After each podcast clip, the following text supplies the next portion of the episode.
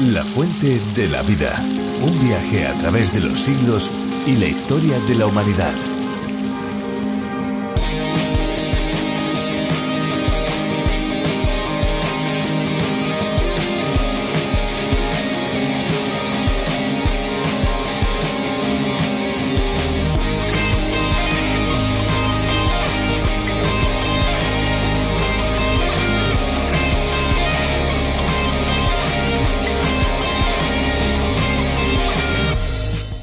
El agua en los pulmones ocurre debido a una presión provocada en los vasos sanguíneos que se encuentran en ese órgano que convierte el líquido en sacos de aire, impidiendo que exista una absorción natural del oxígeno. Para tratar el agua en los pulmones o edema pulmonar, como se le conoce comúnmente, es necesario saber lo que ocasionó su acumulación y de esta manera poder aplicar el tratamiento adecuado para ayudar a eliminarlo.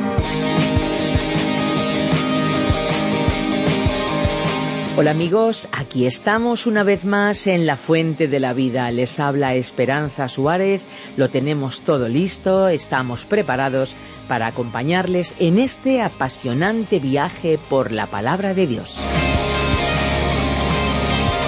Pues sí, como les decía, estamos preparados y listos para poder pasar los próximos minutos junto a todos los que se unen en este recorrido por cada uno de los libros de la Biblia. La Fuente de la Vida es un programa que llega a cada uno de ustedes desde los estudios de Radio Encuentro Radio Transmundial en España. Somos parte de la mayor red de radios del mundo, a través de la que se difunden, entre otros, el programa La Fuente de la Vida en sus más diversas versiones idiomas y lenguas. Y no sé ustedes, pero tengo yo mucha curiosidad de saber cómo se escucharía el programa en lengua griega. ¿Les parece que escuchemos una pequeña ráfaga durante unos segundos de la versión en el idioma griego? Y así yo salgo de mi curiosidad y seguramente a ustedes también les gustará escucharlo. Vamos a ver cómo suena en griego. Και τώρα το σημερινό μας ανάγνωσμα από το Ευαγγέλιο, τον Άγιο Λόγο του Θεού. Εκφωνεί ο Νίκος Χαριτονίδης. Από το βιβλίο της Γένεσης, κεφάλαιο 1, χωρίο 12, μέχρι το 32ο χωρίο του 10ου κεφαλαίου. Αυτό είναι το σημείο της Διαθήκης μου μαζί σας και με κάθε ζωντανή ύπαρξη για όλες τις γενιές στο μέλλον. Qué curioso resulta oír el programa en otro idioma, ¿verdad? Que aunque no lo entendemos, sabemos que tiene el mismo contenido y el mismo fin que el de habla española. Y qué bueno poder disfrutar de los estudios también en nuestra lengua, ¿no les parece? Lo bueno es que como la lengua de Cervantes se habla en tantos países, contamos con oyentes no solamente de España, sino también en muchos otros lugares. Latinoamérica tiene una gran representación entre nuestros oyentes pero sabemos que hay países de otros lugares del mundo desde los que se escucha, como es el caso, por ejemplo, de Estados Unidos. La pregunta ahora es obvia. ¿Hay alguien que nos escucha desde otros lugares? Por favor, cuéntenoslo como lo ha hecho Juan desde Estados Unidos. Él nos dice que tanto el programa en español como en inglés le ha bendecido mucho, pues le ha dado el privilegio de aprender en su labor como responsable de jóvenes en el lugar donde él se reúne y donde están utilizando este espacio para poder estudiar con un grupo de jóvenes la Biblia. ¿No les parece fantástico? Desde luego que lo es. Pues continúen escuchando y continúen buscándonos en Facebook. Síganos. También pueden escribirnos a info Esa es nuestra dirección electrónica. Queremos ofrecerles también nuestro número de WhatsApp. Es la vía más inmediata. Es el 601 20 32 65 con el prefijo más 34 si nos llaman desde fuera de España. Y amigos, ¿qué tal si mientras escuchamos la canción que va a sonar a continuación ustedes contactan con nosotros, nos alegrará muchísimo saber desde dónde ustedes nos escuchan. Así que vamos ahora ya con nuestro tiempo de música. Búsquenos a través del Facebook. Son gotas de fuego que caen sobre las personas que van en este mundo en el cual ya no cabe más. Hay un ambiente infectado por un gas, no de una central, viene de nuestro odio hacia los demás. Opio nos llega y es nosotros mismos. Obvio, violencia extiende hasta nuestros pisos. Hijos con padres van en decadencia, vaya herencia dejaremos a los nietos si es que llegan antes de que destrocemos lo que queda verde. Que la codicia al ser hacerse inerte. Apagamos el color que nos rodeaba, desechamos el amor que tanto nos falta. El ojo es un rodeo, la ignorancia un consuelo y el engaño da el apaño para salir al vuelo. Las promesas son mesas en pro de otro voto y el devoto de una fe será tratado como loco. Extremistas acaban con la lista de cosas previstas que tiene cada vida. Sin culpa pagan, me preocupe quién se ocupa de que niños mueran y otros sufran tortura. realidad.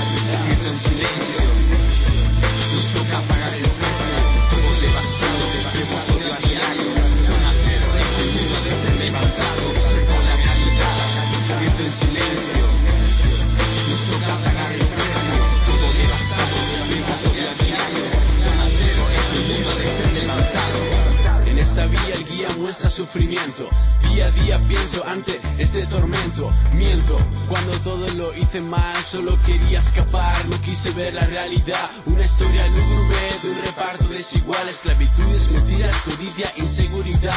Una raza, la humana, que no puso impedimentos en invertir en armas y en crear medicamentos, que no ha dudado en matar por un pedazo de cielo. El egoísmo y la avaricia en su regazo traían desconsuelo. Encadenando sus mentes, mintiendo semejantes, matando a lo diferente. Desde el presente yo miro hacia atrás para en el futuro ya no tropezar más. Pues está en mis manos todo y también en las tuyas. Retomar la rienda y hacer que se reconstruya.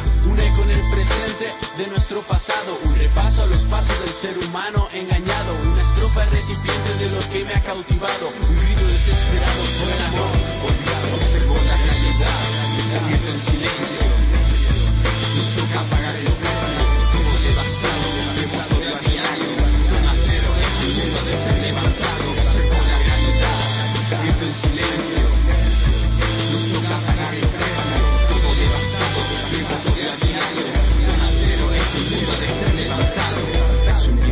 Que invade cada ciudad y condado que acaba con cada humano que se encuentra a su paso asolado. Deja el pasado, el presente está devastado y el futuro que se acerca me deja consternado. Adolecido ando, concentrado mirando mi entorno sin retorno. Sé que estamos avanzando. El rencor está activo, se oferta el pasivo. Sos el sucio monopolio del odio, no es compasivo. Amor en recepción, déficit de ilusión, superávit materialista en el corazón. Mi boli acusa una realidad convulsa, reclusa que abusa de siglos a luchar por miedo. En medio de esta realidad confusa está el dinero, hipnótico como un narcótico, suplanta el mundo entero, su planta se planta, se implanta como un verdugo. El hombre queda cegado, atrapado bajo su yugo. Hay miles de recursos en tierras fértiles, masillados por corazones estériles. No hay camino, el camino se hace andar. Cantamos órdenes, nietos abiertos a odiar. Anidamos dolor y envidia donde no había radicales. Se erradicaban lo que no convenía. Pusimos fronteras claras con nuestras propias manos. Es hora de arreglar lo que juntos destrozamos. Observo la realidad, grito en silencio. Una de las peores actitudes que podemos tener es la de persistir en un error aun cuando somos avisados una y otra vez de que estamos equivocados. Es una insistencia que no tiene otro destino que desde luego malas consecuencias. Cuando los que están a nuestro alrededor nos avisan de que debemos corregir algo, es bueno tener los sentidos bien alerta y ser, por supuesto, humildes para volver al camino correcto. En la Biblia, precisamente, vemos cómo el pueblo de Israel persistió en una actitud de infidelidad a Dios pese a su amor y sus advertencias de las consecuencias de apartarse de él. Una triste actitud de la que habla el libro de Oseas en los capítulos nueve y diez. Nos acompaña en este nuevo episodio de nuestro estudio y viaje por el libro profético de Oseas. Vamos a dar paso a Virgilio Bagnoni en la reflexión de hoy, pero antes solo unos segundos para recordarles el número de WhatsApp 601 20 32 65 601 20 32 65 nos anima a saber desde dónde nos escucha, desde qué emisora o qué plataforma digital y desde cuándo. Gracias por estar con nosotros y recuerden en cualquier momento pueden subir a este tren radiofónico a cualquiera de sus estaciones a través de esos 66 libros de la Biblia y lo pueden hacer en www.lafuentedelavida.com y a través de la aplicación La Fuente de la Vida. Escuchamos ya a Virgilio Bagnoni. La Fuente de la Vida. Nos encontramos en el libro del profeta Oseas y estudiaremos el pasaje comprendido entre el capítulo 9, versículo 3 y el capítulo 10, versículo 1. Estimado oyente, continuamos hoy nuestro recorrido por el libro de Oseas. Ahora, cuando llegamos al capítulo 9 de Oseas, entramos a una nueva sección. En los capítulos 9 y 10 vemos que Israel entonces se dedicó a la producción agrícola. En aquel tiempo Israel estaba comenzando a considerar la prosperidad como una indicación de que todo estaba bien en la nación. En otras palabras, estaban tratando de incrementar la producción de la tierra. Pero Dios dijo que no eran más que una novilla obstinada y reincidente. Él los había bendecido con prosperidad y ello los había enceguecido con respecto a la realidad de su condición espiritual. En realidad ellos estaban al borde del cautiverio, que era el castigo de Dios. Y volvemos al capítulo nueve de este libro, y en esta sección de la profecía de Oseas vemos que se presentó el juicio contra Israel que se había apartado de Dios y se había entregado a toda clase de desviaciones como la idolatría. En esta ocasión ellos estaban considerando a la prosperidad como una indicación de que todo andaba bien. Sin embargo, como ya hemos indicado, estaban a las puertas mismas del juicio de Dios. Al continuar nuestro estudio vamos a recordar ciertos detalles expuestos anteriormente en este capítulo nueve. Al comenzar este capítulo dice el primer versículo No te alegres. Estaban pecando más, pero en realidad lo estaban disfrutando menos. Dios dijo que ellos estaban comportándose como una ramera. Y el versículo uno termina diciendo Amaste el salario de rameras en todas las eras de trigo. En otras palabras, Israel estaba tratando de aumentar su producción, pero en vez de ello, esta situación se convirtió en un juicio sobre el pueblo. El mercado de valores estaba en alza e imperaba la abundancia. Las estanterías de los supermercados estaban llenas de alimentos, había muchas bebidas alcohólicas a la venta, lo cual fue negativo para Israel. Había una prosperidad falsa en la tierra y estaban lejos de sentir una dependencia de Dios, y Él los juzgó con la prosperidad. Fue como si les hubiera dicho Os he provisto de todo. Le estáis atribuyendo el mérito a vuestra propia ingenuidad, a vuestra propia capacidad. Sois un pueblo orgulloso. No me estáis mirando a mí, ni me estáis atribuyendo el mérito en absoluto. En el versículo tres del capítulo nueve de Oseas leemos no se quedarán en la tierra del Señor, sino que Efraín volverá a Egipto y a Asiria, donde comerán comida inmunda. Esta frase fue terminante. No se quedarán en la tierra del Señor. Dios dejó en claro que Él iba a expulsarlos de la tierra. Aunque él dijo que nunca olvidaría sus pactos con Abraham, Moisés y David, la posesión de la tierra por parte de Israel siempre dependió de su obediencia a Dios, y en aquel tiempo él iba a removerlos de la tierra. Y continúa diciendo el versículo que en Egipto y en Asiria se alimentarían de comida inmunda. El pueblo se había estado apartando de Dios y quebrantando su ley. Entonces Dios dijo, verdaderamente voy a daros una dieta de alimentos impuros. No se iban a divertir más, estaban pecando más, pero disfrutándolo menos, y creemos que esto es cierto en la experiencia de muchas personas. Un hombre se acercó una vez a un pastor y le dijo El motivo por el cual he venido esta noche es que he probado todo lo que hay en el mundo y estoy harto del pecado. Este hombre estaba pecando más, pero había dejado de disfrutarlo, y ese factor fue el que finalmente lo trajo a Cristo. Después de leer los versículos cuatro al seis, recordamos que muchos de ellos fueron a la tierra de Egipto después del cautiverio. Fuera de la tierra, ellos no podrían adorar a Dios como Él quería que lo adoraran. Llegamos ahora a la sección en la cual estábamos en nuestro programa anterior. Veamos pues lo que dice el versículo siete de este capítulo nueve de Oseas. Vinieron los días del castigo, vinieron los días de la retribución. Israel lo sabrá.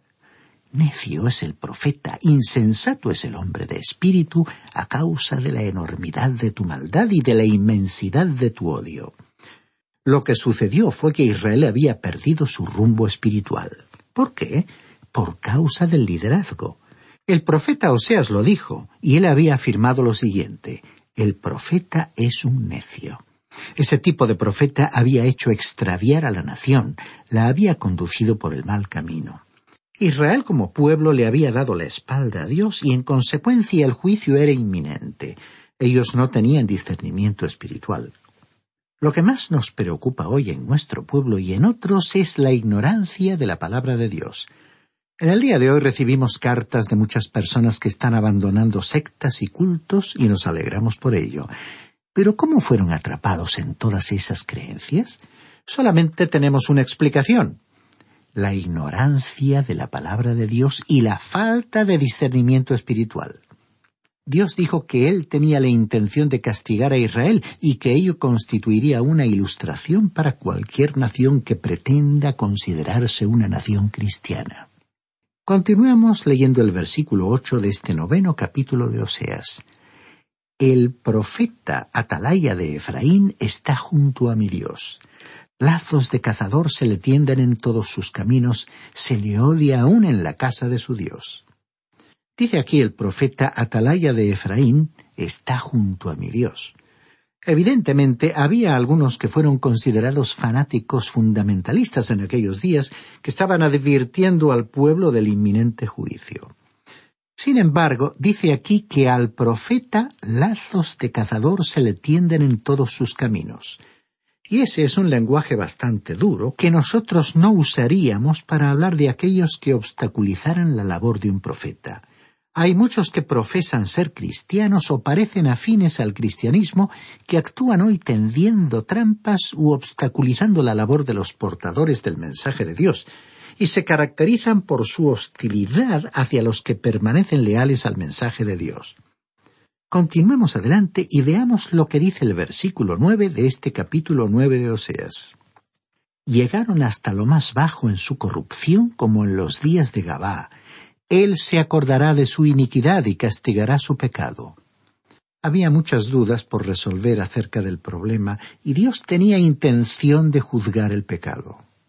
Quizás a usted no le agrade la idea, pero eso fue lo que él dijo. Él piensa juzgar al pecado. Aquí se expresó esto muy claramente y no dejó ningún lugar a dudas. Él va a castigar el pecado. Escuchemos lo que dice el versículo diez como uvas en el desierto hallé a Israel. Vi a nuestros padres en sus primicias como la fruta temprana de la higuera. Pero al acudir ellos a Baal peor, se apartaron para vergüenza y se hicieron abominables como aquello que amaban.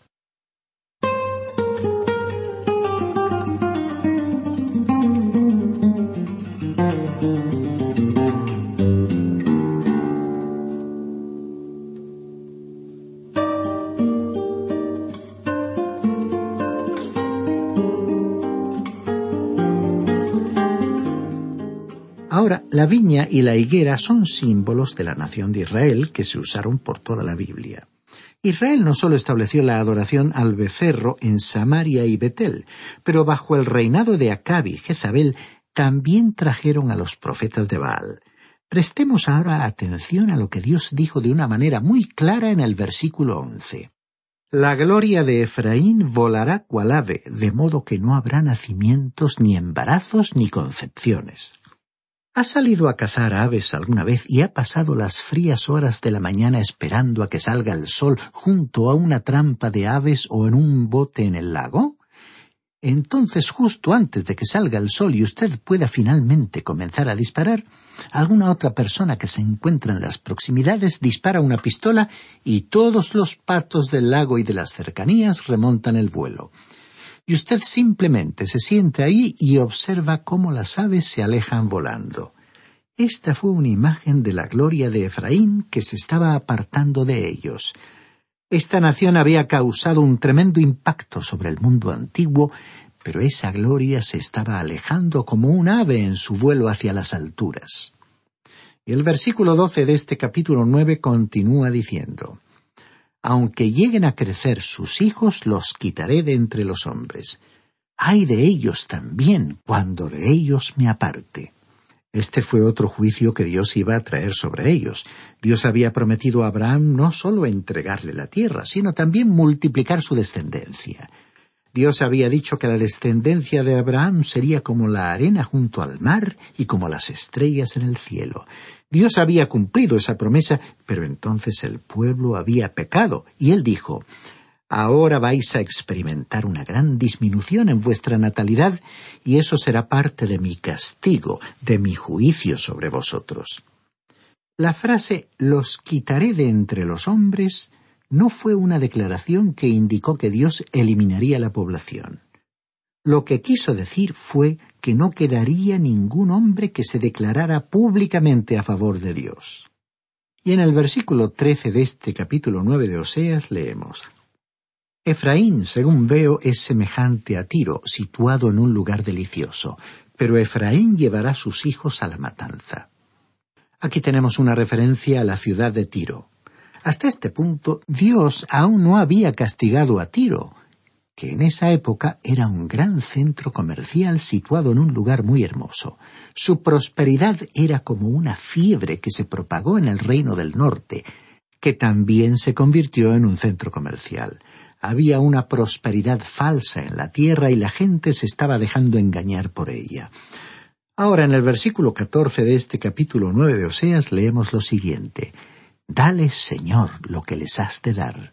Dales matiz que aborte y pechos enjutos. Sus mujeres iban a ser estériles, y esto formaría parte del juicio de Dios sobre ellos. Ahora el versículo quince dice Toda la maldad de ellos se manifestó en Gilgal. Allí pues les tomé aversión. Por la perversidad de sus obras los echaré de mi casa. Ya no los amaré más. Todos sus príncipes son desleales. En otras palabras, Dios les dijo que el pecado del pueblo en Gilgal trajo su castigo sobre ellos, aunque Él los amaba.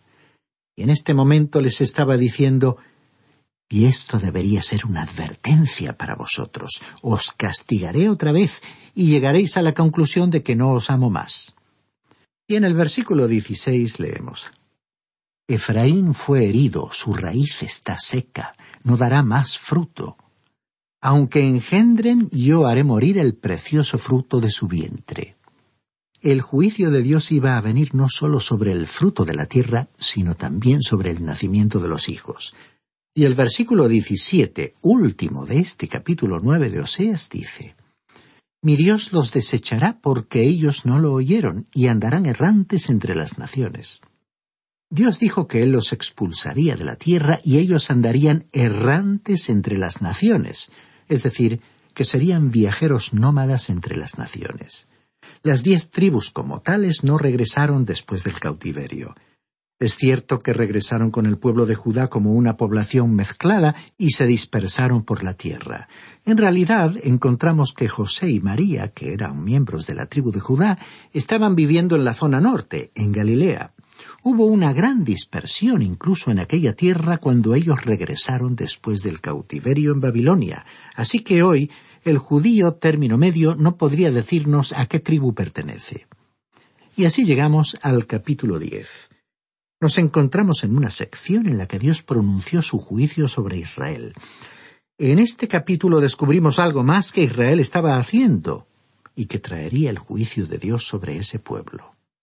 Vamos a leer entonces el versículo uno de este capítulo diez de Oseas, que inicia un párrafo que hemos titulado Israel se convertiría en una viña que no produciría fruto. Israel es una frondosa viña que da de sí abundante fruto. Cuanto más abundante era su fruto, más se multiplicaban los altares. Cuanto mayor era la bondad de su tierra, mejor hacía sus ídolos. Él no estaba diciendo aquí que Israel era una viña que no producía fruto, porque durante este período Israel era un pueblo muy próspero.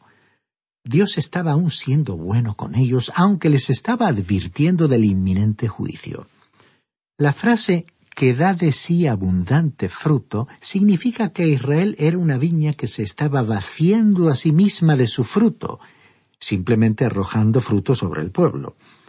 Es que aunque Dios había hecho a Israel un pueblo próspero, él no estaba recibiendo el mérito por ello. Sus zonas urbanas estaban creciendo, estaban edificando viviendas de varios tipos y como resultado pensaron que todo iba bien. Su prosperidad los estaba atando a su verdadera condición. Dice aquí, cuanto más abundante era su fruto, más se multiplicaban los altares. A medida que la población aumentaba, también aumentaban las imágenes. En otras palabras, su pecado se incrementó junto con el crecimiento de la población. Y a través de la historia podemos comprobar que la prosperidad y el poder han enceguecido a muchas naciones que brillaron intensamente en la escena mundial, pero de las que hoy solo quedan escombros y ruinas, lo cual revela que el juicio de Dios cayó sobre ellas. La figura de la viña nos recuerda lo que el Señor Jesús dijo en el Evangelio de Juan, capítulo quince, a sus discípulos judíos en el aposento alto de una casa. Allí les dijo, yo soy la vid verdadera. Él estaba diciendo que hasta ese momento habían pensado que la identificación de ellos con la nación les daba acceso a Dios y una relación con Él. Ahora, esto ya no era cierto. El Señor Jesús estaba comenzando a llamar a un pueblo que se reuniera alrededor de su nombre. Él sería la cabeza y la iglesia que Él estaría formando sería su cuerpo. Cuando él dijo Yo soy la vid verdadera, quiso decir que su pueblo ya no adoraría por medio del templo, sino que vendría por medio de él al Dios vivo.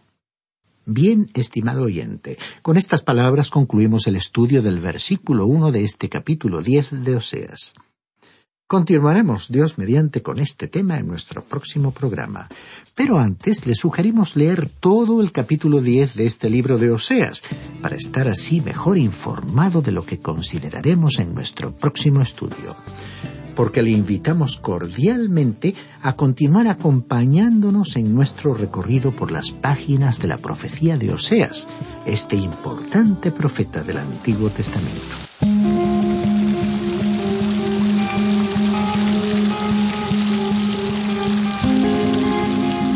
Pues ha llegado el momento de ir terminando nuestro espacio porque prácticamente si miramos el reloj vemos que lo hemos agotado. Nuestro deseo es que hayan disfrutado y por supuesto que hayan aprendido algo nuevo hoy. Si así ha sido, estamos seguros que volverán a estar con nosotros en nuestro próximo programa. Agradecemos profundamente a todos aquellos que nos dejan sus mensajes en nuestro número de WhatsApp. Son de mucho ánimo para nosotros. Son un estímulo también que nos ayudan a continuar, que nos ayudan a mejorar nuestro tiempo. Tomen nota de nuestro número 601 20 32 65. Recuerden que si llaman desde fuera de España deben pulsar el prefijo más 34. Tenemos también un correo electrónico por si prefieren enviarnos un mail. Lo pueden hacer a nuestra dirección info arroba radioencuentro.net info radioencuentro.net y si desean volver a escuchar este espacio o tal vez alguno de los programas anteriores, lo pueden hacer en la web lafuentedelavida.com o bien en la aplicación La Fuente de la Vida, que también se puede encontrar con el nombre de A través de la Biblia. Y eso sí, por favor, no se olviden que si desean obtener el USB con todos los programas de La Fuente de la Vida, pueden solicitarlo no solamente por email o por carta, sino también llamando a nuestros números de teléfono 601 20 32 65 o bien el 91 422 05 24. Antes de decirles adiós, les repito los teléfonos 601 20 32 65 y 91 422 05 24 con el prefijo más 34 si llaman de fuera de España. Y ahora sí, ahora ya es el momento de decirles adiós y lo hacemos como es habitual con esa frase lema que caracteriza la fuente de la vida. Es que hay una fuente de agua viva que nunca se agota beba de ella.